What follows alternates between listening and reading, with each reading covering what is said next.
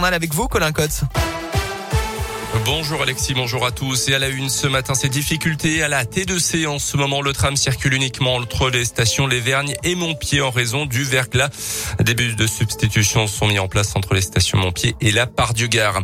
Un supplément d'information demandé hier par la justice clermontoise dans l'affaire du jeune homme grièvement blessé à la main par un coup de machette jeudi dernier dans le quartier Saint-Jacques. La demande a été formulée par l'avocat de l'agresseur présumé afin de trouver des empreintes digitales et génétiques sur le manche de l'arme utilisée. Jugé hier en comparution immédiate, le suspect a demandé un délai pour préparer sa défense. Procès renvoyé au 30 décembre. Une grève des agents du périscolaire aujourd'hui et demain appelle à la grève nationale lancée par plusieurs syndicats pour demander revalorisation et meilleures conditions de travail. Ça pourrait impacter le fonctionnement de plusieurs écoles. Rassemblement à 10h30 tout à l'heure à Clermont.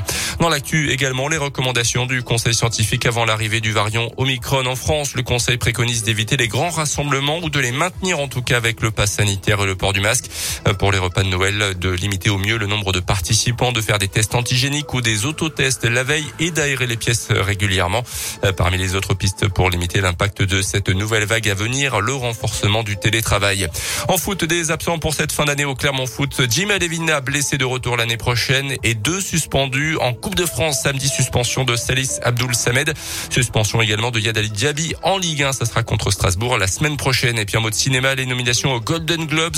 Omar Sy nommé dans la meilleure catégorie meilleur acteur et Marion Cotillard pour sa prestation dans la comédie Annette.